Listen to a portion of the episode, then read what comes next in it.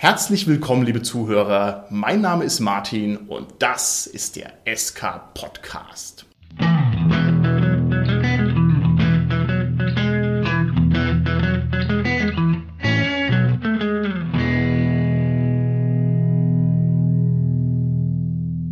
Wir machen heute wieder eine kleine Interviewfolge und zwar hat sich der Studiogast, der gerade neben mir sitzt, auf den langen Weg aus dem Südpazifik bisher zu uns ins Studio gemacht, um uns etwas über Cthulhu und seine Jünger zu erzählen. Bei meinem Studiogast heute handelt es sich nämlich um einen der Vorstände und den Schatzmeister der deutschen Lovecraft Gesellschaft und ich finde, schöner kann man eigentlich das Wort Kultist kaum umschreiben. Es handelt sich dabei um den Christian Heißler, der neben mir sitzt. Hallo Christian. Hallo Martin.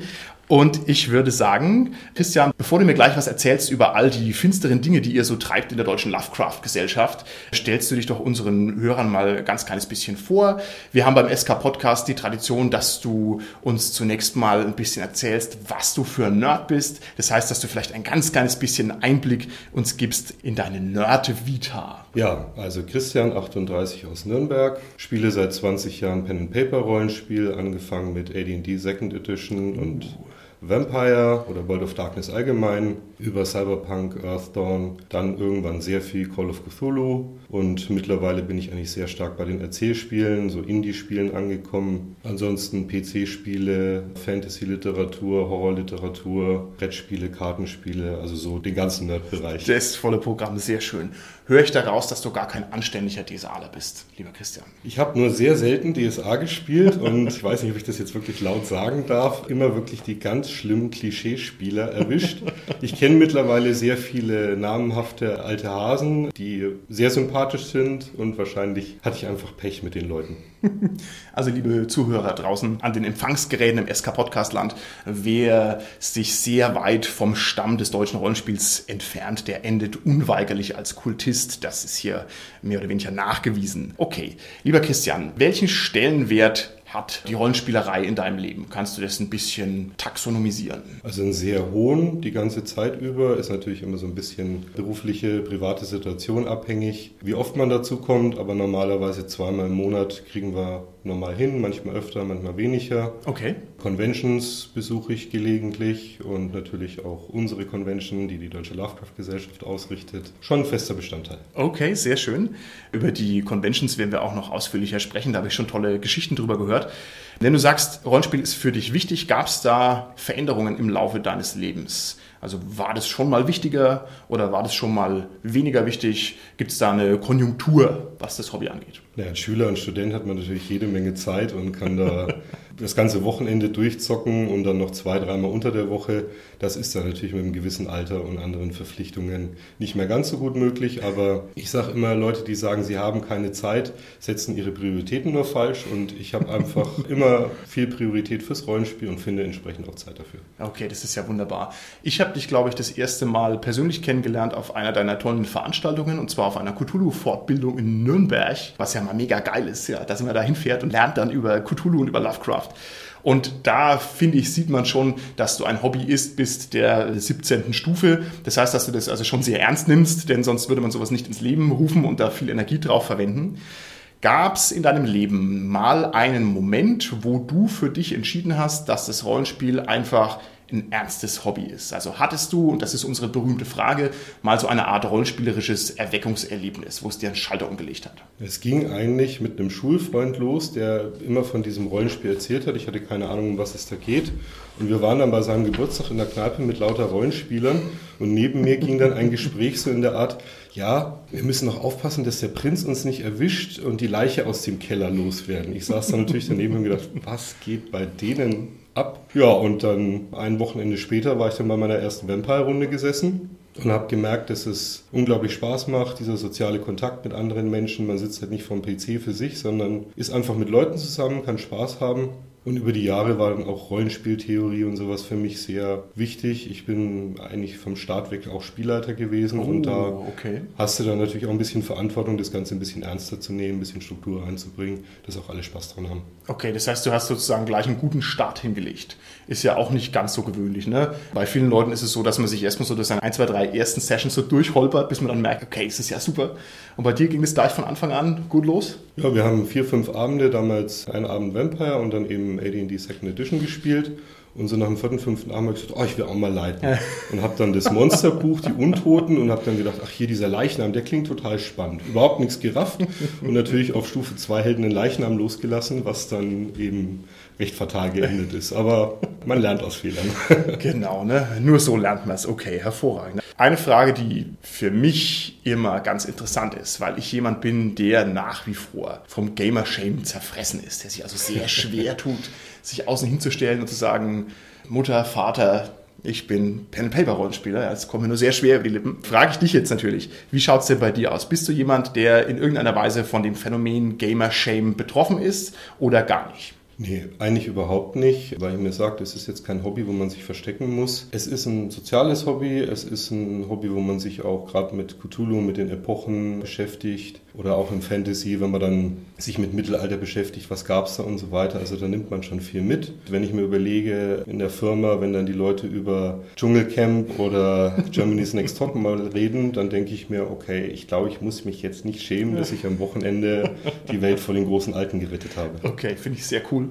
Aber finde ich auch eine schöne Begründung zu sagen, ja, man lernt ja beim Rollenspiel auch was. Und ja. deswegen hat es einen Wert. Das ist sehr toll. Ja, okay. Und gehst du dann damit auch offen um? Also sagst du dann hier, übrigens, ich habe den Jig fertig gemacht? Oder sagst du, nee, ich war auf dem Treffen und wir haben gespielt? Oder wie verkaufst du das, dass du ein Rollenspieler bist? Ja, man merkt ja einfach, wen es dann auch wirklich interessiert und wer dann auch wirklich wissen will, um was es da geht, den erzähle ich das dann schon ausführlich, was okay, wir da so treiben. Okay. Dann gibt es natürlich Leute, die dann irgendwie nur so gucken, nicken und dann sage ich halt nur, ja, ich war wieder auf dem Rollenspiel-Event. Dann muss man ja die Leute okay. auch nicht nerven, wenn sie es nicht interessiert. das ist sehr schlau. Gut, bevor ich dich gleich löchere zur Deutschen Lovecraft-Gesellschaft, muss ich jetzt dir auch noch eine Frage stellen, die mich schon länger umtreibt. Und zwar hatten wir in den letzten Folgen, die sich ja auch so ein bisschen thematisch an diese Cthulhu-Kiste rangetastet haben, also das heißt Folgen über Sense of Wonder und über Cosmic Horror, hatten wir die Frage im Raum stehen, wie das denn wäre, wenn man heutzutage eine übernatürliche Begegnung hätte. Ich stelle mir vor, ich gehe durch den Wald und treffe also einen Zombie, erschrecke ich und laufe ich panisch weg oder habe ich einfach schon so viele 100.000 Stunden First-Person-Shooter gespielt, dass ich sage, das ist ja gar nicht der erste Zombie, den ich sehe, sondern es ist ja der 10 Millionste Zombie und es wäre mir egal, ich weiß es nicht.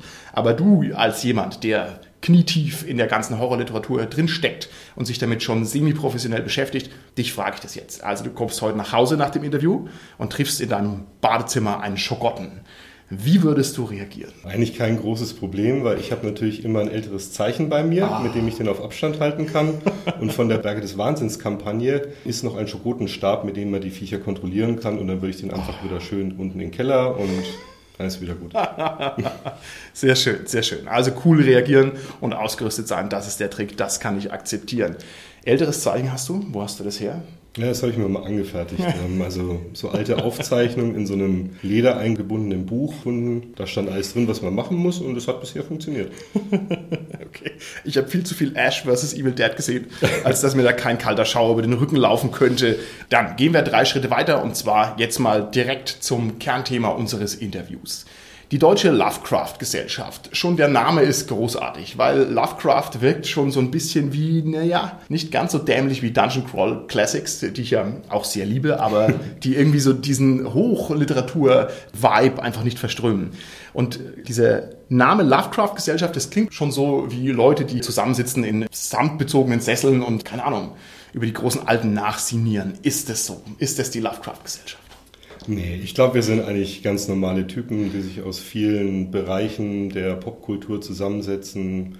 Rollenspiel, Literatur, Film und so weiter. Jeder ist da sein eigener Typ, jeder hat seinen speziellen Fokus auf das Thema und wenn wir jetzt nicht gerade bei der Anrufung sind, äh, läuft das alles recht gesittet ab. genau, und für unsere Zuhörer, die überhaupt nicht wissen, was Rollenspiel ist, die Anrufung ist natürlich eure tolle Convention, richtig? Genau, das ist die größte deutsche Cthulhu-Rollenspiel-Convention.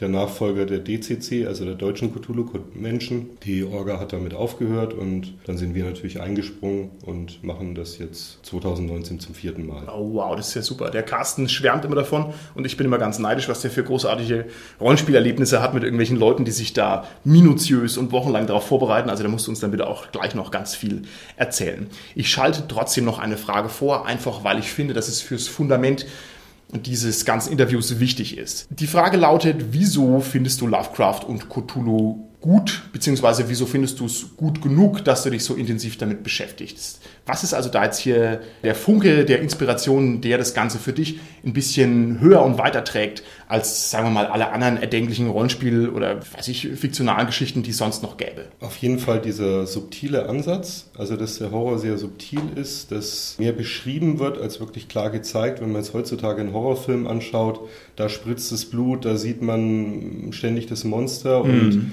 die Vorstellung, also das Kopfkino, ist eigentlich nahezu nicht mehr vorhanden. Okay. Und das ist halt bei Lovecraft sehr, sehr stark im Fokus. Ich erinnere mich da an Berge des Wahnsinns, wo die aus den Tunneln fliehen und irgendetwas aus dem Nebel hinter ihnen her ist. Und kein Mensch sieht es eigentlich wirklich. Nur mal einem Bruchteil einer Sekunde glaubt man etwas gesehen zu haben und es reicht schon, den Verstand zu verlieren. Und da sitzt er natürlich danach da und stellst dir das wahrscheinlich eine Stunde lang vor. Was ist denn das jetzt gewesen? Und das finde ich halt so spannend. Okay, sehr schön. Jetzt muss ich ein bisschen in meiner eigenen Cthulhu-Expertise kramen. Ist Azathoth der Vernichter der Welt? Also dieses riesige Erdbeben, der einfach alles umschmeißt. Ist es Azathoth? Azathoth ist der Dämonensultan, der irgendwo im Weltraum sitzt und von Flöten spielenden Wesen sozusagen besänftigt wird. sehr schön, sehr schön. Ich glaube, ich kenne ihn vor allem aus Eldritch Horror und aus Arkham Horror, wo er immer so der ist, der dann gleich alles plättet, wenn er mal auftaucht. Insofern okay. Das nur mal als nicht subtiler großer Alter, aber das ist jetzt natürlich ein sehr uninformierter Einwurf, weil er mir gerade durch den Kopf ging. Jetzt frage ich es also nochmal, nachdem ich sehr lange drum rumgetanzt bin. Was ist die Deutsche Lovecraft-Gesellschaft ganz genau? Kannst du es vielleicht kompakt in wenigen Sätzen mal versuchen zusammenzufassen, bevor wir dann uns sehr viel ausführlicher um einzelne Bereiche kümmern. Ja, die Deutsche Lovecraft Gesellschaft ist ein Verein, der sich der Förderung von Kunst und Kultur... Kultur Die Deutsche Lovecraft Gesellschaft ist ein Verein, der sich der Förderung von Kunst und Kultur durch die kritische Auseinandersetzung mit dem Leben und Werk von Howard Phillips Lovecraft und seiner zeitgenössischen Interpretation auseinandersetzt und verschrieben hat. Okay. Das heißt, ihr seid letztlich ein Kulturverein und euch ist wichtig die kritische Auseinandersetzung mit Lovecraft, korrekt? Ja, genau. Seit wann gibt es euch? 2012 entstand das in einer relativ losen Idee. Die richtige Gründung fand 2014 im August statt und ja, die Kultistenrekrutierung fand dann auf der CthulhuCon im August 2014 statt. Okay, dann seid ihr ja trotz allem noch ein eher junger Verein. Ja, wiewohl man natürlich auch sagen muss, ich weiß, wie schnell solche Sachen wieder auseinanderfallen. Also auch hier vier Jahre zu überstehen, ist schon ganz gut. Und ich habe vorhin von dir schon gehört, wie viele Mitglieder ihr mittlerweile habt. Und da bin ich ja fast vom Stuhl gefallen. Sag's nochmal, wie viele aktive Mitglieder hat die DLG? 230 Mitglieder. 230 ist echt ordentlich. Also das sind richtig viele. Da kenne ich sehr viel mehr Vereine, die eine ganze Kardinalzahl drunter sind.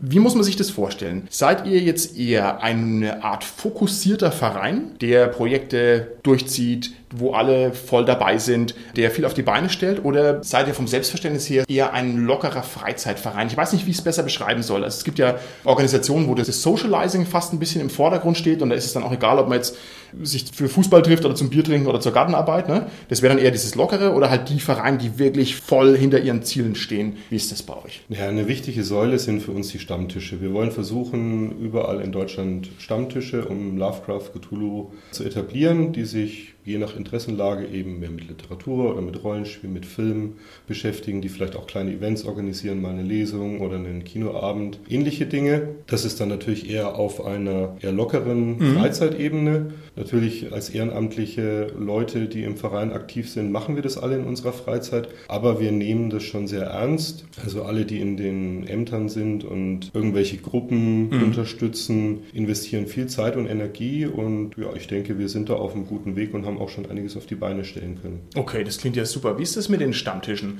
Wo gibt es denn überall Stammtische von euch? Die ältesten dürften wohl der Stammtisch in Berlin sein und in München, die jetzt DLG-Stammtische sind. Wir haben in Hamburg einen, in Flensburg einen, im Ruhrpott, wo auch die Vereinsgründung sozusagen losgetreten wurde. In Bayern haben wir so eine Art Wanderstammtisch, also wir sind da schon von Würzburg, Regensburg, Nürnberg, Passau, München, überall mal gewesen. Okay, cool, das ist ja, ja gut. Ja. Gerade hier bei uns in Bayern ist es ja schwierig mit den Distanzen. Also wenn man da am falschen Ende von Bayern wohnt, sind sie immer gleich mal 300 ja. Kilometer weit weg. Das möchte man eigentlich nicht fahren. Das ist ja prima. Und ihr habt es hoffentlich auch irgendwo so aufgelistet im Internet, dass wir es verlinken können und dass man drauf gucken kann, wo jetzt hier sich der nächste Stammtisch befindet. Ja, also die Stammtische findet man auf der Facebook-Seite. Da werden die Veranstaltungen immer entsprechend bekannt gegeben oder im vereinsinternen Forum. Da findet man auch Informationen zu allen Stammtischen und die Ansprechpartner. Okay, das wäre meine nächste Frage gewesen und zwar, wie denn die Organisationsstruktur eures Vereins aussieht. Ich meine, klar, ihr trefft euch in Roben, ja, in irgendwelchen dunklen Höhlen und so genau. und einer singt dann, das ist ja mhm. klar, ja.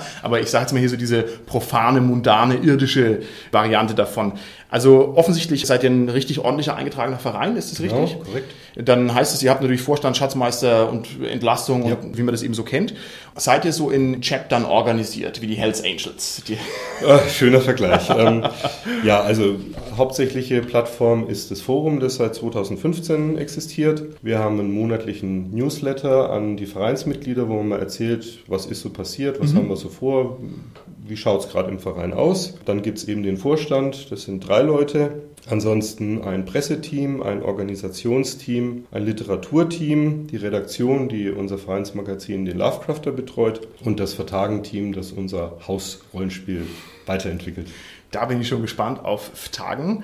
Ich hoffe, ich spreche es richtig aus. Oder ich hoffe, ich spreche es falsch aus, dass ich hier nichts beschwöre plötzlich. Also da weiß man nicht, was man hoffen soll. Da werden wir uns auch noch intensiv damit beschäftigen, denn das finde ich auch super spannend, so ein Projekt. Und ganz ehrlich, also das, was du mir jetzt hier sagst, 230 Mitglieder und richtig gut organisiert mit Forum und Vorstand und Newsletter und Events, das ist eine organisatorische Höhe. Davor kann ich also nur den Hut ziehen. Das kenne ich so aus dem Rollenspielbereich nicht. Viele Conventions wären froh, wenn mal sich 200 Leute hin verirren würden. Ne? Ja. Also das ist schon sehr ordentlich. Ne? Dann wünsche ich euch, dass ihr da Wind unter den Flügeln habt und dass ihr also da noch mehr Interessierte ranzieht. Denn das ist natürlich ein Projekt, das ist ja mega cool. Ja, vielen Dank. Wie muss man sich denn eure Mitglieder vorstellen? Also ich... Ich liebe natürlich Cthulhu und Lovecraft, aber ich bin jetzt nicht so tief drin. Seid ihr lauter schrullige Leute, die also das alles auswendig kennen und die also schon seit der Pubertät dauernd Cthulhu spielen? Oder seid ihr eher so, weiß ich nicht, literaturinteressierte Leute, die sich dann daher treffen, dass sie gesagt haben, okay, Rollenspiel kenne ich gar nicht, aber ich habe mal die Farbe aus dem All gelesen und fand es cool und habe gemerkt, da steckt ja viel mehr dahinter. Oder seid ihr vielleicht diese hippen neuen Youngster, die über den Mainstream an Cthulhu rankommen und die dann sagen, uh, ich habe schon das zehnte Kartenspiel mit Cthulhu drauf gesehen, was ist das überhaupt? Erzähl mir ein bisschen was über eure Mitglieder. Was sind das für Leute? Ja, wir haben erstmal einen zehnseitigen Fragebogen, wenn jemand sich anmelden will, mit Fragen zum Rollenspiel, jedem literarischen Werk und wer da nicht mindestens 90 Prozent richtige Antworten hat, hat keine Chance. nee, ernsthaft. Wir sind bunt gefächert, natürlich sehr, sehr viele Rollenspieler, nachdem das erste oder das alte Vereinsmagazin Cthulhu's Ruf ja ein reines Rollenspielmagazin war und über die Cthulhu-Con sehr viele Leute dazu gestoßen sind, haben wir da einen hohen Anteil. Mittlerweile würde ich sagen, dass es 50-50 Rollenspieler und Literaten okay. ist. Okay. Dann haben wir Leute aus dem Theater, wir haben jemand, der Stücke schreibt. Wir haben. Sag mir doch gerade, wer das ist, das interessiert mich. Wer schreibt Cthulhu-Stücke? Naja, zum Beispiel der Levin Handschuh hat Native Outsiders, eine Lovecraft-Oper, Anfang des Jahres in Bremen aufgeführt. Fuck, was? Eine Oper? Eine Lovecraft-Oper, ja. Nein. Ja, ja. Oh. Also bitte, da sagt noch jemand Rollenspiel und der ganze Nerdquatsch sei nicht unermesslich inspirierend und bewirke in letzter Konsequenz nicht großartige Sachen. Das ist ja herrlich. Also das kenne ich ja überhaupt nicht. Ich meine, dass die Leute anfangen, Bücher zu schreiben und Rollenspiel zu machen. Okay, aber eine Oper, das ist ja völlig neu. Wow.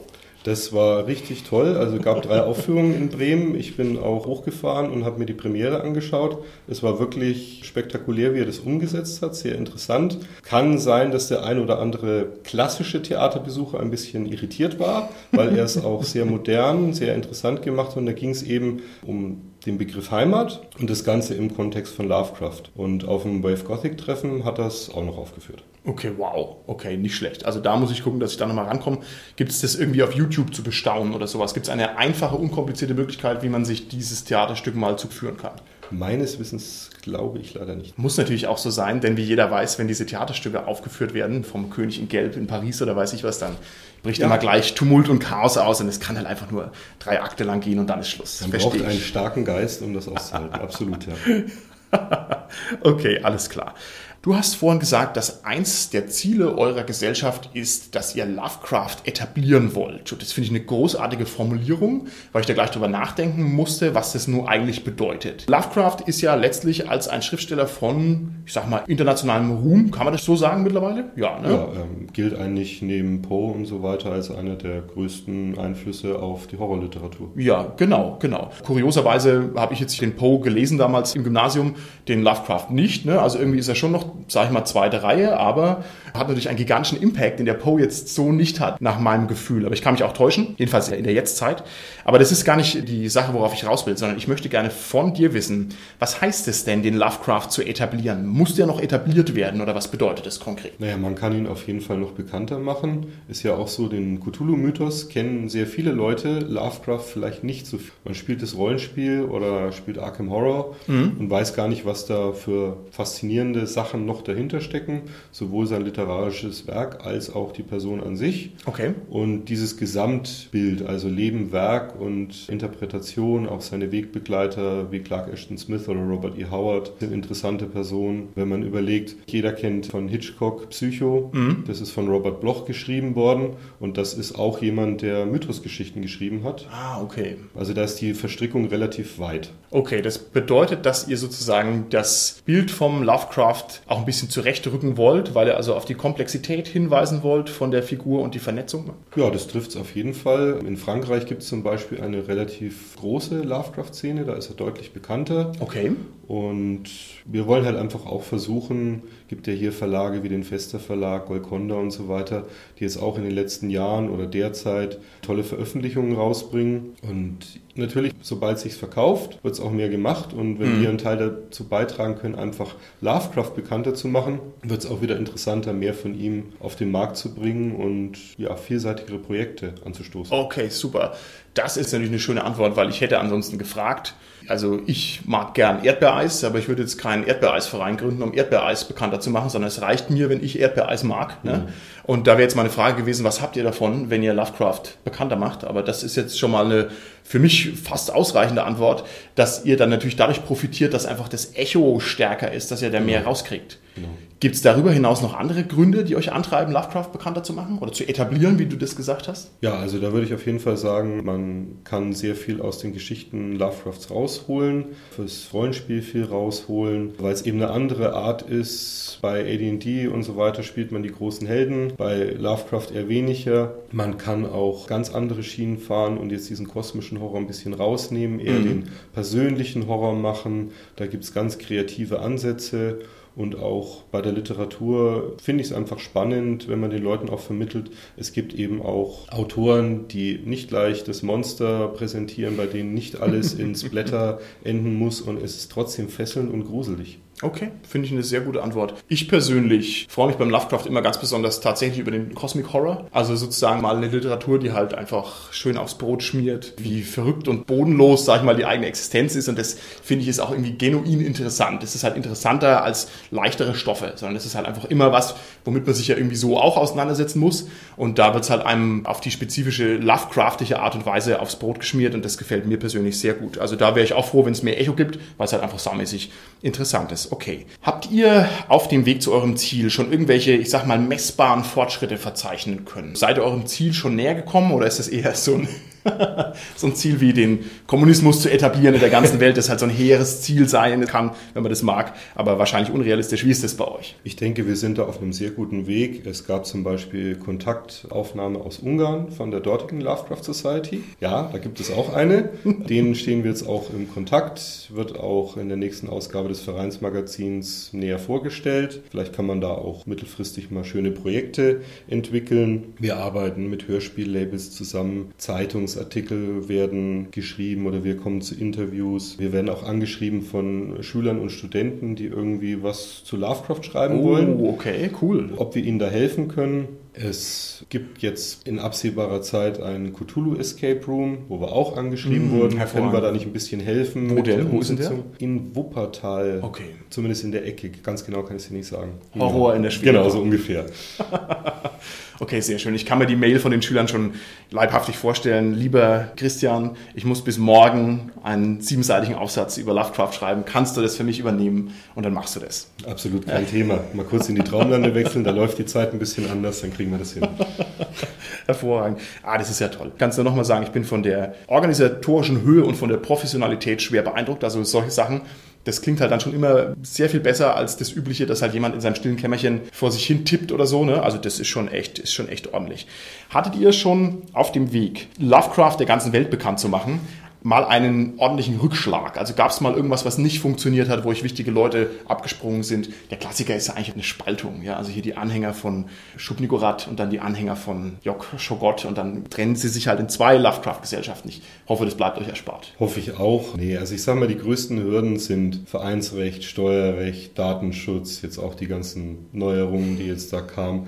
Da muss man sich auch mit auseinandersetzen. Das macht jetzt nicht unbedingt Spaß, mhm. bringt den Verein auch nicht wirklich weiter. Also man wurschtelt da stundenlang vor sich mhm. hin und mhm. denkt eigentlich, was haben wir jetzt für den Verein erreicht? Das ist dann meistens etwas wenig. Muss man aber auch machen. Natürlich Personen zu finden, die dann auch wirklich die Zeit investieren. Mhm. Besonders Con-Organisationen, das ist ein Jahr Vorlauf man hat natürlich auch mal ein bisschen Zeiten, wo man vielleicht mal ein paar Wochen nicht so dringend was machen muss, aber dann auch vor Ort muss mhm. das alles gemacht werden. Wir haben zweimal unser Vereinsmagazin Lovecrafter pro Jahr kommt das raus. Da brauchst du Leute, die Artikel schreiben, die das lektorieren, die das layouten, die sich um den Vertrieb kümmern. Das hat lange Zeit der Vorstand noch selber gemacht, also an 230 Mitglieder dieses Heftchen mhm. rausschicken. Das konnten wir jetzt mittlerweile auslagern, weil das bindet viel zu viel Zeit. Das ist Wahnsinn, ein Fanzine rauszubringen ist ja schon für sich genommen eine Herkulesarbeit, dass das läuft. Vor allem, weil es ja normalerweise nicht jetzt irgendwie lukrativ ist, dass man sagt, okay, da kannst du davon leben oder das ist der Job, sondern es ist ja nur ein Hobby, aber es ist halt echt ein mhm. Hobby, wo du denkst, du musst hier die Weltkugel auf deinen Schultern tragen. Also das ist ja auch krass, dass ihr das auch noch wuppt. Da muss ich mir dringend mal einen anschauen, so einen Lovecraft. Ich hatte ihn schon mal in der Hand beim Casten, glaube ich, aber ich muss mal intensiv einen lesen, da musst du mir mal bei Gelegenheit einen zukommen lassen. Oder gibt es vielleicht auch irgendwelche Gratis-Möglichkeiten daran zu kommen? Habt ihr vielleicht ein PDF-Exemplar irgendwo zur Einsichtnahme rumliegen auf einem Server? PDF gibt es bisher noch nicht. Da ist immer so ein bisschen die Schwierigkeit, wenn man das druckt, ist es eine Schiene. Wenn man es als mhm, PDF mhm. veröffentlicht, muss man noch mal ein bisschen drüber gehen, was dann auch wieder so ein bisschen eine Zeitfrage ist. Man bekommt es eben als Vereinsmitglied, kann sie aber auch über uns oder den Cthulhu Webshop, auch die alten Folgen noch beziehen. Ah, okay. Und für dich habe ich sowieso hier eine Ausgabe dabei. Oh, ist doch klar. Hervorragend, hervorragend. Was würde ich finden in dem Lovecrafter? Wenn ich den jetzt aufschlage und weiß gar nicht, was mich erwartet, welche Art von Artikeln sind da drin, welche Infos lachen mich da an, was mache ich mit dem Lovecrafter? Also als erstes gibt es mal eine kurze Info von Seiten des Vorstands, was ist seit der letzten Ausgabe passiert, nachdem es ja eben auch Vereinsmagazin ist, dass man ein bisschen die Mitglieder informiert, was haben wir so getrieben. Es gibt Vorstellungen von Autoren. Wir hatten zum Beispiel Lord Dunsany oder Chambers, der den König in Gelb geschrieben hat. Es war sogar jemand in Irland im Dunsany Castle, hat da mit einer Erbin gesprochen. Also da uh, werden wirklich. Äh, Sachen präsentiert, glaube ich, die man nicht so leicht überall kriegt. Natürlich geht es auch um Lovecraft. Wir haben auch immer einen Playteil, also das heißt Rollenspielszenarien oder Schauplätze, die man dann selber verwenden kann, NSCs, solche Dinge. Es gibt Kritiken zu Büchern oder wir hatten jetzt auch eine Reihe über Brettspiele mm, im okay. Lovecraftischen Universum. Eigentlich so bunt gestreut. Interviews sind drin, hatten wir jetzt den Huan Wu, der die Farbe verfilmt hat und jetzt aktuell an der filmischen Umsetzung der Traumlande dran ist. Da muss ich dich ganz kurz unterbrechen. Du hast mir jetzt erzählt, Huan Wu, der hat einen Film gemacht. Das ist richtig? Genau, korrekt. Das ist ja das nächste Megaprojekt, wo man sich also nur hier die Finger danach ablecken kann. Wie kommt man an den Film ran? Wie kann man sich den angucken? Und taugt ja was? Also der Film ist bei den großen Online-Händlern, bei ihm direkt über den Shop zu bekommen. Im Cthulhu Webshop kriegt man eigentlich relativ problemlos. Nennt sich die Farbe, verfilmt entsprechend die Farbe aus dem All. Schwarz-Weiß-Film und ja, wie diese Farbe, die nicht beschrieben werden kann, im Roman dargestellt wird, schaut euch den Film an. Meiner Ansicht nach, und das meine ich jetzt wirklich ganz ehrlich, ist es eine ganz grandiose Verfilmung, die es wirklich schafft, den Flair von Lovecraft einzufangen. Ich glaube, diese Meinung teilen auch nahezu alle, die den Film gesehen haben, weil meistens sind ja diese Adaptionen eher, naja, sowas wie Reanimator. Das mag okay, vielleicht so ein okay. bisschen trashigen Spaßfaktor haben, aber wirklich ernsthafte Umsetzungen gibt es da wenig und aktuell hat er jetzt den ersten Drehblock zu The Dreamlands abgeschlossen, wow. also wirklich dem Versuch, den Traumlandezyklus, der aus mehreren Geschichten besteht, in einem Film umzusetzen. Und ich glaube, da erwartet uns was Großes. Okay, großartig. Also da werde ich auf alle Fälle alles verlinken unter der Folge, was geht. Das heißt, alle Trailer und sonst was. Denn die Farbe aus dem All ist ja auch die Geschichte vom Lovecraft, die meistens als seine beste gehandelt wird. Also wenn sich natürlich die Geschmäcker unterscheiden, das ist mhm. klar, aber wenn man so fragt, na, was ist denn sein bestes Werk, da kommt es also ganz, ganz auffällig oft. Und ich muss auch sagen, das ist noch die Lovecraft-Geschichte, die ich am einfachsten komplett runterhören kann und die mir also einfach nur Spaß macht beim Hören. Also ja. kann ich sehr empfehlen und damit ist es natürlich eine herausragende Wahl für einen Film. Okay, also ein Projekt, das einen weiteren Blick definitiv verdient. Wenn wir jetzt gerade bei der Farbe aus dem All sind, können wir noch Andreas Hartung, der ist auch bei unseren Förderprojekten mit drin, erwähnen. Der macht eine Comedy Comic-Musikshow The Color Out of Space, also hat auch wieder diese Geschichte als Hintergrund. Er macht da Comiczeichnungen und eine Doom Drone Band begleitet das Ganze musikalisch. Es wird nicht gesprochen, man sieht nur die Bilder und die Musik verstärkt es. Und im Comic-Salon Erlangen jetzt vor drei Monaten hat er das Ganze auch live vorgeführt, wirklich mit den Musikern. Es sollen insgesamt fünf Teile werden. Zwei sind auf YouTube auch schon kostenfrei zu sehen. Mhm. Der dritte ist in Arbeit, da gab es eine Rohversion. Ich muss sagen, live mit den Musikern war das echt richtig beeindruckend und zutiefst verstörend. Nur diese Bilder und dann diese sehr düstere, dummige Musik dazu. Also war sehr cool. Wenn wir gerade bei den Förderprojekten sind, wir haben auch zusammen mit dem Cthulhu Webshop das Echo des Wahnsinns. Das ist so eine Comic-Geschichte vom Fufu Frauenwahl mit unterstützt. Da unterbreche ich dich auch nochmal ja. ganz kurz. Und zwar den Fufu, den kennen unsere treuen Hörer natürlich schon aus dem Interview, das wir mit dem gemacht haben. Und der ist ja auch schon seit längerer Zeit dran, eine Art Cthulhuide Comic-Reihe auf die Beine zu stellen. Also über seine eigenen Träume, wenn ich es richtig verstanden habe. Ich weiß jetzt nicht genau, wie der Titel ist. Irgendwas Hat. Weißt du, wie der Comic heißt? Ich weiß nur, dass er da an was dran ist, ja. aber. Das macht aber nichts. Wir verlinken ja. das und was man da so sieht, was ich da so, sag ich mal, googeln kann oder was ich da auch schon gelesen habe in irgendwelchen Comic-Zeitschriften, das ist also auch großartig. Ist ganz großartig. Es ja. hat genau diesen schönen, bizarren Cthulhu-Horror. Das ist ganz stark künstlerisch und ganz abgedreht und verrückt. Also auch das ist absolut ein Blick wert. Der Fufu ist sowieso immer ein Blick wert, aber das ist also gerade noch mit dieser Cthulhu-Konnotation nochmal interessanter. Ich gucke also auch da mal, dass ich was rankriege für die Links, dass man da mal reinklicken kann. Ja, und dann hatten wir bei den Förderprojekten noch den Philipp Herrmann, der die Enzyklopädie Necronomica gemacht hat. Ein nicht euklidisches Buch mit einem etwas ungewöhnlichen Format. Und da hat er sich wirklich mit Lovecraft, mit den Einflüssen auf Musik, auf Film, auf alles Mögliche, hat Karten zu Orten gemacht. Also ein Projekt, das mit unglaublich viel Liebe gemacht mhm. wurde. Gab es ein Crowdfunding. Ja, das haben wir natürlich auch gerne unterstützt. Das ist ja großartig. Dieses Buch hatte ich auch schon in der Hand und habe aber erst, weil ich natürlich eine hohe geistige Stabilität habe, habe ich das also erst sehr spät erkannt, dass es nicht euklidisch ist. Aber wenn man es dann mal sieht, dass mhm. es also einfach eine falsche Form hat, ist genau. also ein Gag, der ist wirklich großartig. Auch das können wir sicherlich verlinken. Das werde ich wahrscheinlich noch öfter sagen in der Folge. Okay. Das waren jetzt dann schon eine Reihe von spektakulären Projekten, die wir gehört haben. Habt ihr noch was Schönes in der Pipeline? Also was, was jetzt zu erwarten ist, was in mittelfristiger bis näherer Zukunft auf uns zukommen würde aus den Reihen der Lovecraft-Gesellschaft? Gut, zum Rollenspiel kommen wir ja noch. Da mhm. gibt es dann ein paar Sachen. Aktuell sind wir an einem Gedichtband dran. Also Lovecraft hat ja auch Gedichte geschrieben. Da hat sich jemand die Mühe gemacht, das alles zu übersetzen und ist auf uns zugetreten. Unser Literaturteam setzt sich jetzt gerade dran, recherchiert ein bisschen zu den Texten, in welcher Zeit sind die geschrieben worden, was war da so bei Lovecraft los, mhm. was gibt es da noch für Hintergründe. Und das soll der Auftakt zu einer Literaturreihe sein von der Deutschen Lovecraft Gesellschaft, dieser Gedichtband. Und da wollen wir uns dann auch noch andere Themen vornehmen in den nächsten Jahren. Mhm. Das wird auf jeden Fall ein großes Projekt.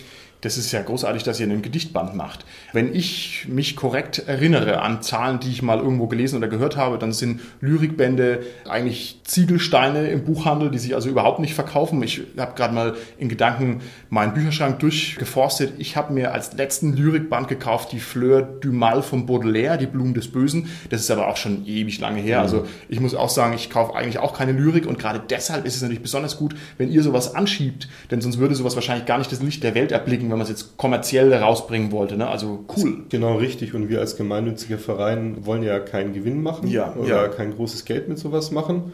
Und deswegen können wir halt einfach sagen, klar, so ein Projekt greifen wir an. Da sehr schön, sehr schön. Okay, ich will die Dinger einsprechen, die Gedichte. Such dir noch jemanden, der das vertont. Ja, wir geben dir Bescheid, das können wir gerne machen. okay, okay. Aber ich tue nur Gedichte vorlesen, die höchstens zweimal Hassdur enthalten, das ist auch klar. So, wie kann man sich bei euch beteiligen? Wie findet man euch? Wie kann man mitmachen, wenn man sagt, schon immer wusste ich, dass ich ein Kultist war und jetzt endlich habe ich die nötige Gesellschaft dafür, die mein Inneres nach außen kehren kann? Ich vermute, wir werden die Seite verlinken. Nein, deutsche Lovecraft-Gesellschaft.de, das ist die Hauptseite. Da findet man auch das Forum. Wenn man Mitglied werden will, den Mitgliedsantrag, mhm. den man einfach ausfüllt und an uns schickt. 30 Euro im Jahr ist der Mitgliedsbeitrag. Wir sind auf Facebook aktiv, Twitter, Instagram, YouTube ist bisher nur ein Video, aber gibt es zumindest auch. Das ist der Mitschnitt von der Podiumsdiskussion in Erlangen. Oh, der ist mitgeschnitten worden. Ja, sehr schön. Ja, hat Juan mitgeschnitten und sehr schön. Kann man da nochmal angucken. Ansonsten Unterstützung kann man eigentlich in jeder Form. Natürlich Mitgliedsbeitrag hilft uns schon mal, um überhaupt Projekte finanzieren zu können. Das ist auch völlig ausreichend, wenn jemand sagt, nö, sonst will ich nichts groß machen, mm, mm. ist das schon mal wunderbar. Ansonsten, ich habe ja die Teams erwähnt, Presseteam, Vertagenteam, Orga-Team und so weiter. Wenn man da sagt, hey, das klingt spannend, einfach mal uns anschreiben oder auch gerne direkt mich. Ich leite es mm. entsprechend weiter. Und dann kann man diese Teams unterstützen, sei es mal für ein Event, wo man mal vier Wochen investiert oder man sagt, hey, ich mache da jetzt das ganze Jahr mit und organisiere mm, die Con mit. Das ist ganz, ganz vielseitig. Und aktuell suchen wir halt Leute, die dann so YouTube bedienen oder so diese modernen Medien unterstützen dieses können. Dieses komische Internet. Dieses, ja, dieses komische Internet. Ja, oder halt Layout, Lektorat, sowas. Das gibt wirklich viele Möglichkeiten. Okay, sehr schön. Also wer da Talente in sich schlummern sieht, der soll sich doch da mal melden. Ich glaube, ich werde mal versuchen, so einen Stammtisch hier auf die Beine zu stellen. Franken ist ohnehin immer ein bisschen leicht unterrepräsentiert bei diesen ganzen großen Rollenspiel-Events. Gucken wir mal, vielleicht ist das ein Projekt. Klingt super. Das, das lustig ist. Dann gehen wir jetzt zum zweiten Teil unserer Folge über, der mich nicht minder interessiert. Und zwar hast du gesagt, ihr wollt ein neues Rollenspiel in die Welt setzen mit dem wunderschönen Namen Ftaggen. Also erstmal der Name schon großartig, also zähl mich ja. schon mal zu deinen ersten Kunden. Kannst du uns Ftaggen ganz kompakt beschreiben? Wenn ich jetzt gar nichts davon weiß und habe nur wenig Zeit, was ist Ftaggen, was soll das sein? Also es ist ein freies und kostenloses Rollenspielsystem im Lovecraftschen Universum, basiert auf einem amerikanischen Horrorrollenspiel. Prozentwurf-Mechanik ist ähnlich, von uns übersetzt und erweitert und steht unter der Open Game License. Das heißt, jeder kann für Vertagen eigenes Material herstellen und veröffentlichen. Wow, okay. Also gratis, das ist natürlich schon mal großartig. Ja. Habt ihr euch das wirklich gut überlegt? Wisst ihr, was Illustrationen kosten? Das ist ein zweiter wichtiger Punkt bei Vertagen. Wir wollen ganz gezielt auch Künstler die Möglichkeit geben, hier Sachen zu machen. Wow. Ich kenne auch jemanden, der Skulpturen macht. Die Svenja Ritter hat schon auf der Ars Necronomica in Providence ausgestellt. Fufu Frauenwall hatten wir erwähnt, andere Comiczeichner. Also jeder, der gerne mal irgendwas für Cthulhu machen möchte, mhm. kann das in Vertagen tun. Wir wollen da nicht einfach die klassischen Schwarz-Weiß-Bilder der 1920er mhm. nehmen, mhm. sondern wirklich Künstler dann einfach sagen, pass mal auf, das Szenario spielt in den Traumlanden, hast du da eine coole Idee, möchtest du da was machen? Und das ist eigentlich auch ein Punkt, der bei Vertagen sehr wichtig ist. Okay, das klingt auch großartig und das gebe ich hier auch mal direkt weiter an unsere Hörer. Also wenn ihr ein Zeichner seid oder ein Künstler seid oder Zeichner und Künstler kennt, dann sagt denen das doch bitte mal oder nehmt es euch selber zu Herzen, denn für Cthulhu zu malen heißt natürlich, dass man sich austoben kann. Im Zweifelsfall, Absolut. ja. Und das ist doch eigentlich das, was man machen möchte als Künstler. Ihr wollt doch nicht bei irgendeinem Mittelalter-Rollenspiel den tausendsten Schwertkampf zeichnen oder den hunderttausendsten. Ich glaube, das ist sehr viel langweiliger als eine Interpretation von Carcosa aufs Blatt zu zaubern. Also das finde ich sehr reizvoll. Ich glaube, da werdet ihr auch Zulauf haben. Ne? Das kann ich mir nicht vorstellen, dass das nicht klappt. Okay, kostenlos heißt fanbasiert. Mhm. Das ist eine sehr gute Idee. Trotzdem meine Frage, was treibt einen dazu an, ein Rollenspiel zu veröffentlichen? Denn wenn wir ganz ehrlich sind, jeder Rollenspieler, der was auf sich hält, der also mal irgendwann für sich entschieden hat, das ist ein ernstes Hobby, wird an den Punkt kommen, wo er sagt, ah, ich möchte auch mal einen Heartbreaker in die Welt setzen. Also ich möchte auch ein Rollenspiel schreiben, das dies und das und jenes ein bisschen anders macht. Und von diesen Heartbreakern ist das Internet voll. Und der Name Heartbreaker ist schon so großartig, weil man weiß, okay, mit Herzblut gemacht, ganz viel äh, mhm. Leidenschaft gemacht und so weiter. Und dann liest es und spielt es keiner. Also was sind jetzt da mit dem Rollenspiel eure Ziele? Was wollt ihr damit erreichen? Es sind verschiedene Sachen. Zum einen wollen wir den Leuten einfach ermöglichen, wirklich jedes Szenario, das irgendwie mit Lovecraft oder kosmischem Horror zu tun hat, zu veröffentlichen. Es gibt dann immer so das klassische 1920er-Setting, alle anderen sind dann eher so ein bisschen Randerscheinungen mhm. oder werden vielleicht auch gar nicht supported. Mit Vertagen ist es möglich. Es ist egal, wenn man eine coole Idee hat, einfach mhm. mal machen. Wir haben auf den Conventions erlebt, dass es unglaublich kreative und ungewöhnliche Abenteuer gibt, die nirgends veröffentlicht werden. Wir haben ja auch trotzdem Leute, die bei großen oder kleinen Verlagen gearbeitet haben mhm. Oder auch noch mhm. arbeiten, also die da auch noch Abenteuer veröffentlichen. Aber da gibt es halt manchmal auch Vorgaben. Wir haben jetzt thematisch im nächsten Jahr das und das. Bei uns gibt es das nicht. Also da kann man okay, einfach veröffentlichen, okay. was man möchte. Dazu wollen wir auch wieder wieder stärker auf Lovecraft und seine Ideen eingehen. Also die Abenteuer ein bisschen stärker auf das Traditionelle. Okay. Wir haben deswegen auch so eine Art Whitelist. Also was ist mittlerweile nicht mehr irgendwie geschützt, weil die Person lange mhm. genug tot ist mhm. und so weiter. Was kann ich verwenden, ohne dass ich irgendwelche lizenzrechtlichen Probleme kriege? Okay, klasse. Das erarbeiten wir, dass wir den Leuten eben sagen kann, das kannst du verwenden. Andere Marken sind ja bei entsprechenden Verlagen zum Beispiel geschützt. Mhm. Die kann man dann nicht einfach so verwenden. Und das heißt dann, ihr macht die Sachen in virtueller Form. Also wenn ihr es nicht verkaufen wollt, dann kann ich mir nicht vorstellen, dass ihr eine Druckauflage raushaut oder doch? Oder? Doch. Ja, doch. okay. Ähm, also Vertagen Regelwerk 1.0 nenne ich es mal, mhm. gibt es kostenlos auf der Homepage zum Runterladen. Soll, da gibt es jetzt noch ein paar Sachen, an denen noch gefeilt werden, soll dann aber hoffentlich im nächsten Jahr auch gedruckt werden. Mhm. Es gibt jetzt schon seit der diesjährigen Cthulhu-Con den Vertagen Schnellstarter mhm. gedruckt. Den kriegt man über den Cthulhu Webshop kostenlos, mhm. muss nur Porto dafür zahlen. Wenn man sowieso was bestellt, einfach Bescheid sagen, dann wird es beigelegt. Oder man kriegt den eben auf den Stammtischen oder entsprechenden Vereinsveranstaltungen. Ich könnte mir auch vorstellen, dass wir in unsere Verschenkaktion auch mal noch ein, zwei aufnehmen, bloß dass wer daran interessiert ist, dass es auch den Weg noch gibt. Mir liegt jetzt noch die Frage auf der Zunge, ob ihr denn ein konkurrenzfähiges Produkt erschaffen wollt. Und die Frage ist ein bisschen fies. Hm. Man stelle sich vielleicht mal Pegasus vor und Shadowrun. Ja. Also Pegasus und Shadowrun, das ist ja wie ein Panzer auf dem Markt. Ja, also die hauen die 400-seitigen Vollfarb-Hardcover-Dinger raus für einen 20, ja, wo man sagt, Alter, was ist denn? Wollt ihr gar keinen Gewinn damit machen? Wer schreibt und zeichnet euch die ganzen Sachen eigentlich? Gut, viele Sachen sind übersetzt, ich weiß es schon. Trotzdem, das sind also Kampfpreise, mein lieber Herr Gesangsverein und was die also an Masse rausdrücken da kann man halt einfach nicht mithalten. Ich meine, was soll man denn auf die Beine stellen, um überhaupt dagegen anstinken zu können, jetzt in so einer dystopischen Fantasy-Welt? Also ich finde, das ist eigentlich nicht mehr möglich. Die haben sich da drauf gehockt. Und meine Frage in Richtung Tacken wäre jetzt, wie wollt ihr denn gegen Call of Cthulhu ankommen? Das ist ja ebenfalls ein sehr gut bedientes Cthulhu-Rollenspiel. Oder seht ihr das nicht als Konkurrenz? Wie muss ich mir da das Verhältnis vorstellen und wo wollt ihr euch da positionieren? Nachdem wir jetzt in dem Sinne nicht wirtschaftlich orientiert sind, sehe ich das nicht als Konkurrenz. Wir wollen einfach ein wirklich vollumfängliches Regelwerk mit allem drum und dran, mit Monstern, mit Informationen zu den einzelnen Settings, mit Regeln für Kampf, für dieses, für jenes, aber auch der Möglichkeit, das Ganze vielleicht eher erzählerisch zu lösen. Mhm. Also mit möglichst vielen Facetten anzubieten und eben auch den Leuten, die gerne was veröffentlicht würden, aber sagen, ja, das ist jetzt vielleicht ein Mittelalter-Setting, mhm. was jetzt mhm. nicht so mhm. groß unterstützt ist, oder ich möchte ein Abenteuer in der Steinzeit oder ein Science-Fiction-Abenteuer machen, was ja jetzt nicht so, ich sag mal, die klassischen sind 1920, mhm. Gaslicht und vielleicht noch Cthulhu Now.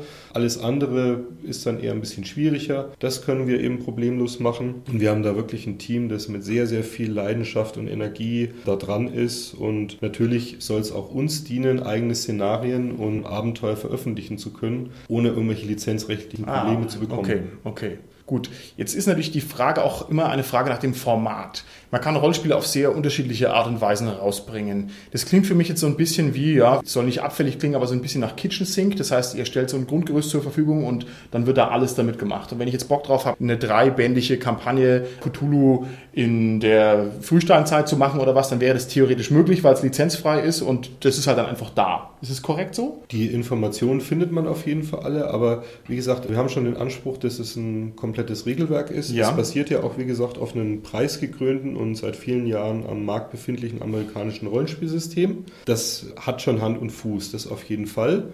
Des Weiteren ist es halt einfach wichtig, auch Settings fernab des Mainstreams etablieren zu können. Ja. Ja, das sind eigentlich so die Hauptpunkte. Okay, und wie wollt ihr das dann drucken? Also wo kommt die Kohle her für den Druck?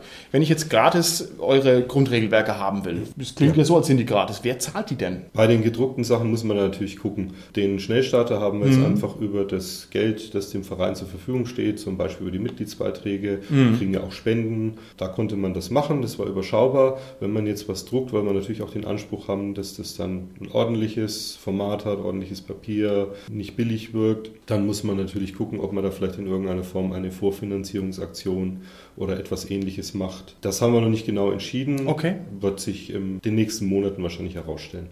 Dann machen wir das jetzt so. Ich werde jetzt mal versuchen, Tagen ein bisschen zu erfassen, indem ich ein paar rollenspielerische Kriterien abklopfe und du sagst mir einfach aus dem Bauch raus, wie du das einschätzt, beziehungsweise wo auf der Skala der Extreme des Rollenspiels du Tagen verorten würdest. Mhm. Würdest du sagen, Tagen ist eher leichtgängig oder ist es eher komplex? Ich würde sagen, es ist eher leichtgängig. Also es gibt eine kurze Regelzusammenfassung auf zwei A5-Seiten mhm. oder den Schnellstarter, mit dem man schon loslegen kann. Das fertige Regelwerk hat natürlich viele, viele Seiten Seiten und die unterschiedlichsten Themen, wenn man das als komplex betrachten will. Ich sage mal, es bietet einfach genügend Informationen, um eben das spielen zu können, was man möchte. Okay. Ist es ein exaktes Regelwerk, wo ich mich darauf verlassen kann, dass die Formulierungen passen und dass viele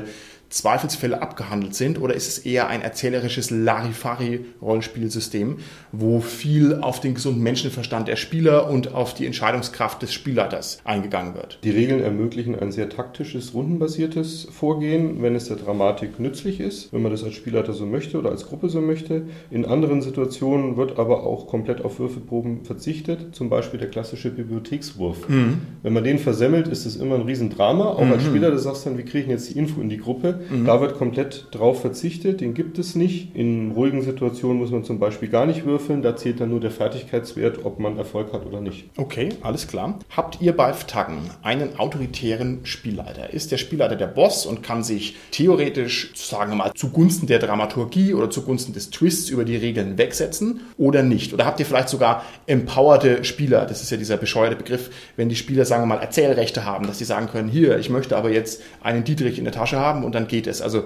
wie schaut's aus? Autoritärer Spielleiter oder Spieler, die ihre eigene Autorität haben. Wenn du kosmischen Horror machen willst als Spielleiter, brauchst du natürlich eine gewisse Macht. Zum Beispiel haben wir einen Glückswert, der fest bei 50 Prozent ist okay. und nicht verändert wird, weil der Kosmos lässt sich halt einfach nicht so locker beeinflussen. Okay. Es gibt keine zweite Chance bei Proben. Wenn was schief geht, muss man mit den Konsequenzen des Scheiterns leben und das okay. kann ja auch sehr interessant sein. Okay, natürlich, sehr gut.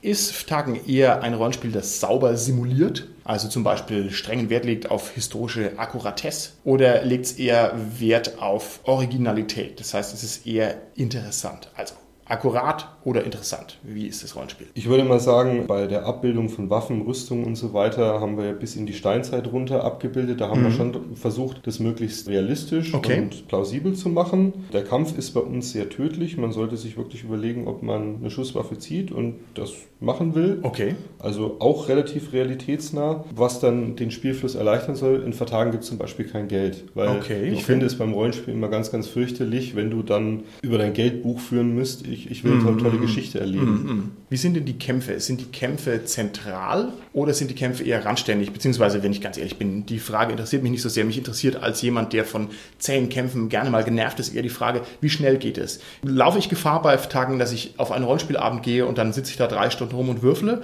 Oder kannst du mir hiermit versichern, dass diese Gefahr eher gering ist? Versichern kann man, glaube ich, im Rollenspiel nichts. es gibt immer Leute, denen irgendwas ganz, ganz Wildes einfällt. Aber ich glaube, es ist sehr, sehr schwer, mit Vertagen stundenlang zu kämpfen. Okay, wie bürokratisch ist Vertagen? Ist es sehr bürokratisch oder ist es eher sehr abstrakt? Nein, also ist, ich sag mal, wenn man die üblichen Verdächtigen kennt vom Cthulhu-Rollenspiel, sind natürlich gewisse Ähnlichkeiten, mm, eben mm. das Prozentsystem und so weiter. Ich glaube, Vertagen ist kein großer Verwaltungsaufwand. Ist Vertagen eher was für Rollenspielanfänger oder ist es was für Rollenspielprofis? Also gerade wenn ich mir hier die neuen Produkte anschaue von der OSR, die so rauskommen, das richtet sich voll an die Profis, die genau wissen, was Sache ist, die sich nicht mehr mit so einem kleinen Zeug aufhalten und mit irgendwelchen Anfängern. Aber das ändert ja das Rollenspiel insgesamt sehr stark. Also ob ich mich eher öffne oder ob ich eher sage, nee, du musst schon Ahnung haben und wissen, was Rollenspiel ist. Wie ist Tagen da aufgestellt? Ich denke, Anfänger können profitieren von der Stringenz der Regeln. Erfahrene Spieler dürften es zu schätzen wissen, dass es zum Beispiel unterschiedliche Quellen für Stabilitätsverluste gibt, mm. die einen Charakter dann auch auf ganz individuelle Art und Weise formen. Das wird über Verknüpfungen zu mm. anderen mm. Charakteren, zur Hintergrundgeschichte gemacht. Das heißt bei uns Bindungen, also zu Personen und Gruppen. Und diese emotionalen Verflechtungen leiden im Laufe des Spiels, erodieren. Das ermöglicht dann die Abwärtsspirale des Charakters einfach rollenspielerischer und interessanter darzustellen als irgendwelche Abziehcharaktere. Okay, super interessant, prima. Jetzt habe ich gefragt nach Rollenspielanfängern oder Rollenspielprofis. Vielleicht ist es bei einem Rollenspiel, das eine sehr berühmte und dominante Hintergrundwelt oder einen dominanten Lore, nennen wir es mal so, hm. produziert, viel wichtiger zu fragen, ist es denn ein Rollenspiel für Cthulhu-Einsteiger oder ist es ein Rollenspiel für Cthulhu-Profis? Denke ich auch für beide, weil als Einsteiger ist es natürlich super, du musst erstmal kein Geld zahlen, weil das Regelwerk kostenlos verfügbar mhm. ist. Okay. Auch Szenarien sind schon kostenlos auf der Homepage. Also kann mir entweder den Schnellstarter schnappen oder das Regelwerk runterladen, ein paar Szenarien und kann mhm. direkt loslegen, ohne einen einzigen Euro dafür auszugeben. Und die erfahrenen Cthulhu-Spieler, entweder sind ihnen die Regeln relativ egal, ja. oder sie haben hier wirklich ein komplettes Regelwerk, das eben auch die Bandbreite der unterschiedlichen Settings und so weiter abdeckt. Okay, interessant. Jetzt, weil du gerade die Settings ansprichst. Es gibt ja eine Reihe von Cthulhuiden Settings. Das berühmteste sind die schönen Roaring Twenties. Genau. Das assoziiere ich auch als erstes immer mit Cthulhu. Und das ist ja auch toll, weil es schon ein Alleinstellungsmerkmal ist. Ich kenne sonst eigentlich keine Rollenspiele, die sich damit beschäftigen. Also es ist ja eigentlich sehr cool. Aber man könnte ja auch noch viele andere Sachen machen mit Cthulhu. Und passiert ja auch oft. Mhm. Wie ist es jetzt bei Tagen? Welche Settings wären denn da beschrieben und welche sind denn wirklich ausführlich drin? Also beschrieben werden eigentlich nahezu alle. Mittelalter, mhm. Now bis in die Steinzeit runter. Natürlich wird es dann mit der Zeit auch noch ausführlicher gemacht. Zum Beispiel ist ein Abenteuer nahezu fertig, das im Mittelalter spielen wird. Mensana von okay. der Julia Knobloch, die auch schon bei Pegasus Sachen veröffentlicht hat. Wir sind mal sehr gespannt, wie das ankommt, aber das Abenteuer ist sehr, sehr cool. Sobald es dann verfügbar ist, mhm. kann ich es nur empfehlen. Okay, und jetzt in diesem Grundwerk ist dann da, steht dann da auch was drin zu, keine Ahnung, Cthulhu und Kaiser Otto oder was? Also ist da sowas drin oder nicht? Relativ knappe Informationen Information, ja. weil es jetzt eben um das Regelgerüst schwerpunktmäßig geht. Ah, okay. Wie stelle ich das Ganze dar? Aber es wird natürlich auch geschrieben, wie spiele ich im Gaslicht, wie mache ich das in Now. Und nachdem wir eben Waffenrüstungen ah, okay. von okay. der heutigen Zeit oder mhm. sogar ein bisschen Science Fiction bis runter zur Steinzeit drin haben, kann man eigentlich alle Epochen gut abdecken. Okay, prima. Wie viel Cthulhuides Inventar wird denn Tagen enthalten? Und gemeint mit dieser Frage ist vor allem die Tiefe des Lores. Also mhm. ich kann mich erinnern an lange Bücher Bücherlisten. Also wenn ich hier irgendwo Kult de Ghoul lese, da war ich sofort schon, ah, cooles Buch und so. Ist dann bei Taggen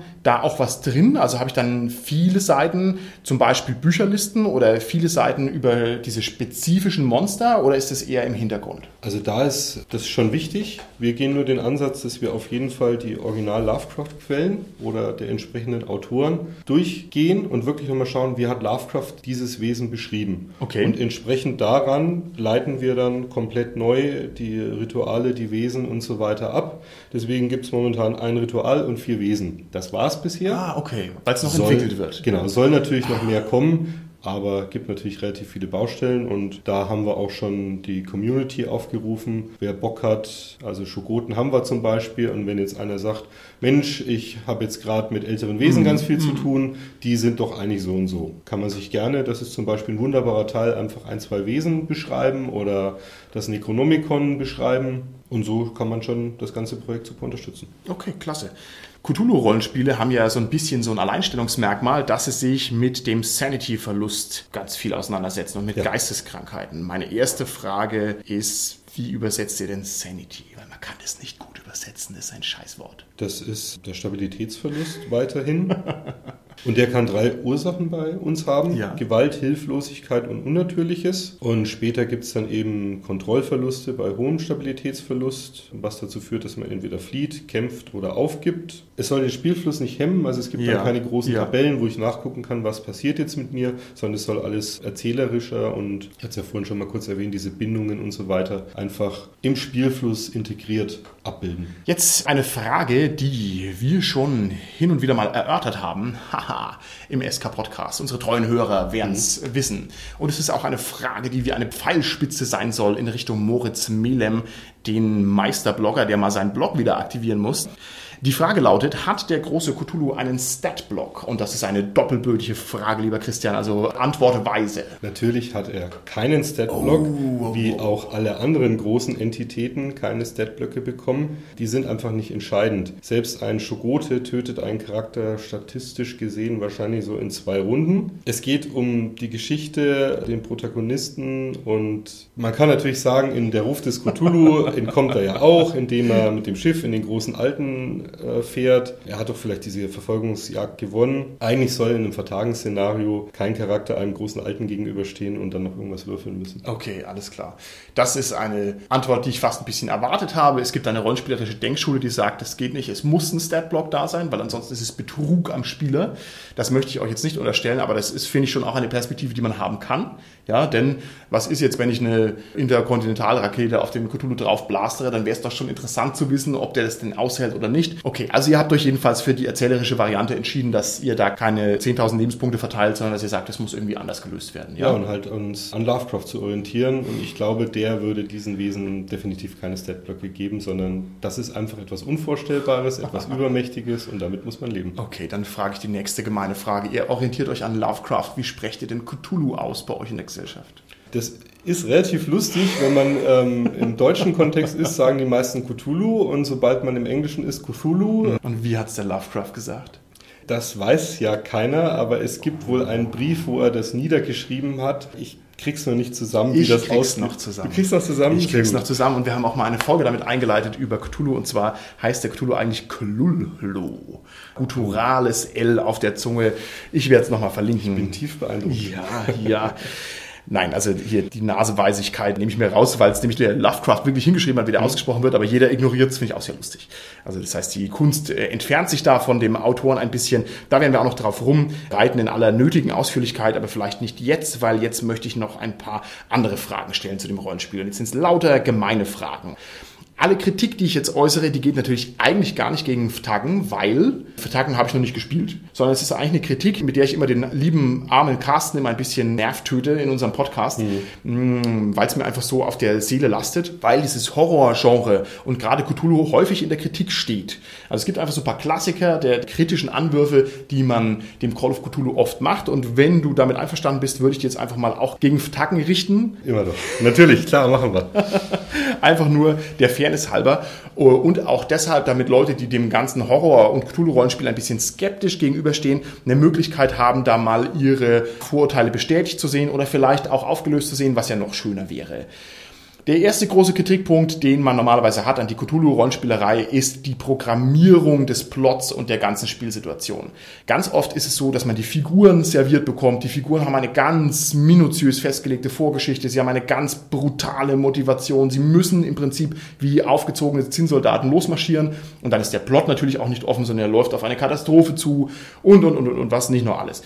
Das heißt, oft ist Cthulhu-Rollenspiel ganz extrem programmiert und es gibt keine gescheite Entscheidungsfreiheit. Wie wollt ihr denn mit diesem Problem umgehen? Es kommt natürlich drauf an. Wenn man jetzt einen One-Shot in einem speziellen Thema hat, ist es sehr empfehlenswert, dafür eigene Charaktere zu machen, weil die Charaktere, die man vielleicht in der Kampagne gespielt hat, da einfach nicht so richtig reinpassen.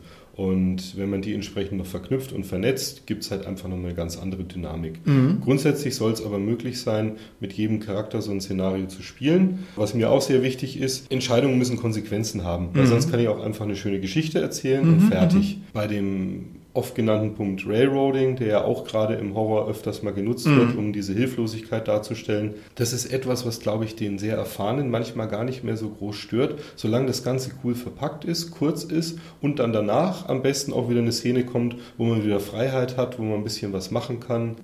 Okay, ich verschärfe die Frage nochmal. Ja. Ich spitze die Frage noch ein bisschen zu. Ist euch die Spielerfreiheit ein Anliegen oder nicht? Ich glaube, das kann man nicht pauschal beantworten. Grundsätzlich sollen die Spieler Spaß haben und den haben sie meistens, wenn sie Freiheiten haben. Aber es gibt auch durchaus gute Abenteuer, wenn wir zum Beispiel einen Klassiker nehmen aus den Cthulhuiden Welten abwärts. Das spielt in einem Aufzug. Da kannst du sagen, das ist pures Railroading. Du hast keinerlei Entscheidungsfreiheit, weil du in einem Aufzug feststeckst. Das funktioniert aber ganz, ganz großartig. Jeder, der mal als Freeform gespielt hat, wird dir zu 99%iger Wahrscheinlichkeit bestätigen, dass es eines der besten Abenteuer ist, die es für Cthulhu gibt. Ist ja ähnlich wie bei Filmen. Wenn ich an nicht auflegen denke, der ganze Film spielt in der Telefonzelle. funktioniert aber trotzdem. Es ist eigentlich immer nur die Art und Weise, wie mache ich es, wie präsentiere ich es. Okay, sehr interessant. Ich kann den Gedanken auch nachvollziehen. Zum Glück bin ich jemand, der abwärts natürlich gespielt hat. Ich fand, es war auch ein schönes Ding, schönes Abenteuer. Aber ich hatte zum Beispiel eine Spielerin, die gesagt hat, sie muss die Schwangere spielen. Mhm. Und sie fand es ganz schön blöd, einfach deswegen, weil die Rolle sie natürlich unermesslich festgelegt hat. Also ich will jetzt hier das nicht spoilern oder sowas, mhm. aber es ist halt jemand, also jetzt habe ich es natürlich schon ein bisschen gespoilert, es ist in dem Aufzug auch jemand drin, der schwanger ist ja. und der also sein Kind erwartet. Und also das ist halt einfach eine ganz brutale Festlegung. Also du hast dann jemanden, der also sehr in seiner Rolle drin ist und eigentlich keine anderen Möglichkeiten hat, als jetzt hier, keine Ahnung, panisch zu werden und halt sich auf sein Problem zu konzentrieren könnte man natürlich auch kritisieren. Also nicht, dass das Spiel schlecht ist, aber es ist halt schon sehr eigen. Okay, lassen wir es vielleicht mal einfach so stehen. Ja. Schön, dass wir hier das gleiche Abenteuer kennen, das ist natürlich toll. Ein weiterer Kritikpunkt an Cthulhu-Rollenspiel ist der, dass es eigentlich gar kein Rollenspiel ist, sondern Laientheater. Und zwar deshalb. Ganz oft sind diese Plots sehr mysteriös mhm. und man hat sozusagen dieses Detektivgeschichtenproblem, dass man eigentlich einer Perlenschnur von Ereignissen hinterherhechelt, die man aber vom Spielleiter vorgefüttert bekommt. Also das ist auch wieder so ein bisschen ja, Railroading, sag ich mal. Und vor allem liegt dann der Wert des Rollenspiels eigentlich darin, dass man seine eigene Rolle spielt. Also man spielt dann, wie würde jetzt die Schauspielerin, die hysterische, die ich spiele, umgehen, wenn sie jetzt mit diesem Mysterium konfrontiert wäre. Aber es geht eigentlich nicht so sehr darum, dass ich jetzt irgendwie dieses Mysterium wirklich auflöse. Was macht ihr damit Tagen? Nehmt ihr das als Problem ernst oder sagt ihr, nee, Rollenspiel, Barbie-Spiel, Charakterspiel ist für uns im Vordergrund im Zweifelsfall? Ich denke, dass wir das Problem in der Cthulhu-Rollenspielszene nicht so stark wahrnehmen, mhm. weil die Leute, die Cthulhu spielen, wollen ja dieses Charakterspiel. Die wollen das Drama mit dem Charakter haben, die wollen die Emotion. Klar, ein schöner, spannender Plot, eine schöne Detektivgeschichte ab und an, das macht auch definitiv Spaß, aber es geht eigentlich um das, was mit meiner Spielfigur während diesen ganzen Horrorerlebnissen passiert. Mhm. Wie sie am Anfang, ach, das glaube ich alles nicht, da gibt es eine plausible Erklärung, irgendwann kommt es in Erklärungsnot und irgendwann mhm. Muss man vielleicht Entscheidungen treffen, die wir so nicht treffen würden natürlich. Wenn der jetzt weiß, das ist ein Kultist und der fängt gerade irgendeinen Singsang an, erschießt du den jetzt und danach kannst du als Spielleiter einfach mal die Polizei auftauchen lassen. Das wird eine total spannende Szene, wie der den verklickert, warum der den jetzt erschießen mhm. müsste. Okay. Wie geht er mit dem Mystery-Problem um, das normalerweise vor allem die Tacticians stört?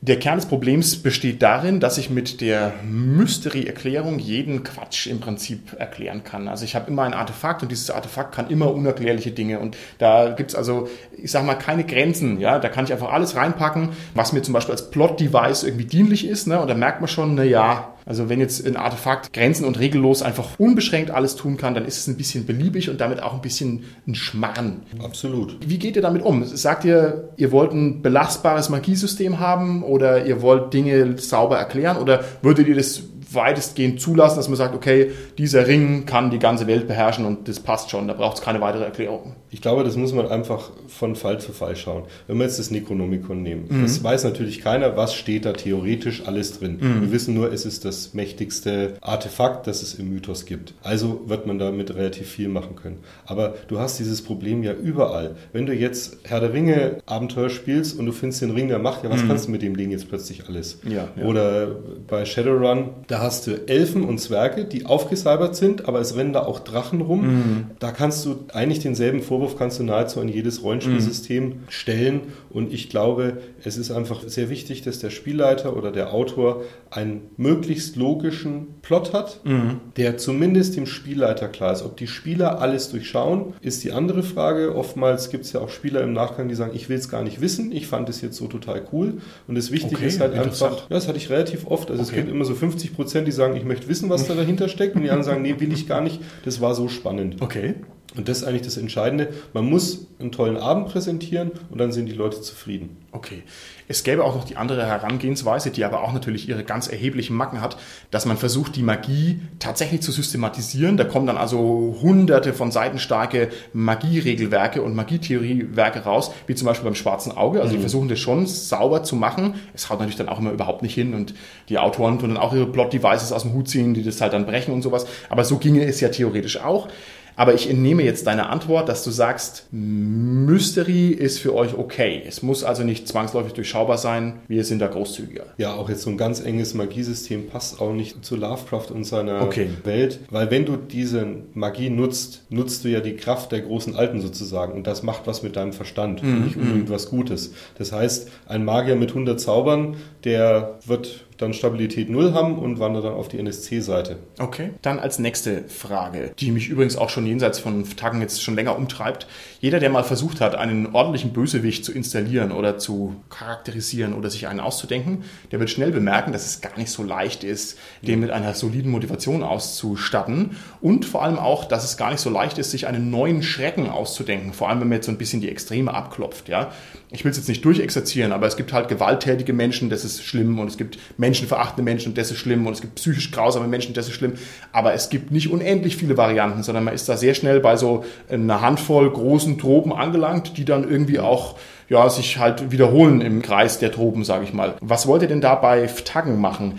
Habt ihr irgendwelche Ideen, wie ihr diese inhaltlichen Begrenzungen von Horror letztlich, sagen wir mal, überwindet? Oder sagt ihr, das ist okay, das reicht euch? Also letztendlich kommt es natürlich auch immer darauf an, was die Autoren, die Abenteuer einreichen, machen wollen. Es wäre natürlich schön, wenn man nicht weil einem gerade nichts einfällt. Ach, das ist die 987. Maske von Nurella Tote. Die hatten wir noch nicht. Also ist der, der muss ja immer Sündenbuch herhalten, wenn den Leuten nichts eingefallen ist, wenn man es böse formulieren möchte. Okay, okay. Aber man kann es ja auch sehr modern machen. Es gibt ja auch im englischsprachigen Raum Abenteuer, die jetzt zum Beispiel christliche Kirchen oder nennen wir es eher Sekten, die dann Engelserscheinungen sehen. Ich will jetzt nicht sagen, welches Abenteuer, um zu sehr zu spoilern. Und das ist dann eigentlich ein Mythoswesen dahinter. Mm. Also man kann das auch, so True Detectives, die erste Staffel, okay, wenn man okay. das sieht, so in die Schiene das Ganze modernisieren, in den alltäglichen Kontext einbauen. Okay. Und schon hast du dann nicht mehr einen großen Alten, den du eh nicht besiegen kannst mm. und seine 500 Kultisten. Das macht auch mal Spaß, aber auf Dauer, gebe ich dir recht, ist es wie bei jedem Rollenspiel, wenn sich alles wiederholt. Wenn jedes Mal bei Shadowrun der Mr. Smith einen verarscht im Nachgang, ist auch immer blöd. ja, echt. Da ja, hast du recht. Ja. Das ist, ist wirklich blöd. Okay, dann vielleicht als letzter Kritikpunkt noch.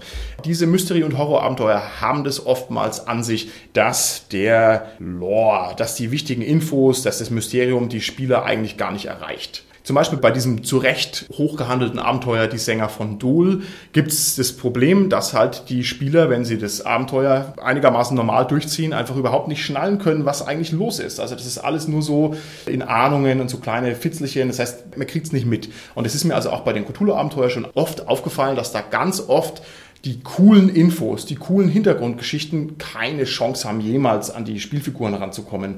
Soll es bei Tagen auch so sein? Sagt ihr, das ist cool, weil es den Mythos geheimnisvoll hält? Oder sagt ihr, okay, das ist ein Problem, das wir wahrnehmen und wir hätten gerne das ein bisschen näher an den Menschen dran? Ist ja auch was, das würden wir jetzt von der Vertagenseite aus gar nicht so sehr steuern wollen, mhm.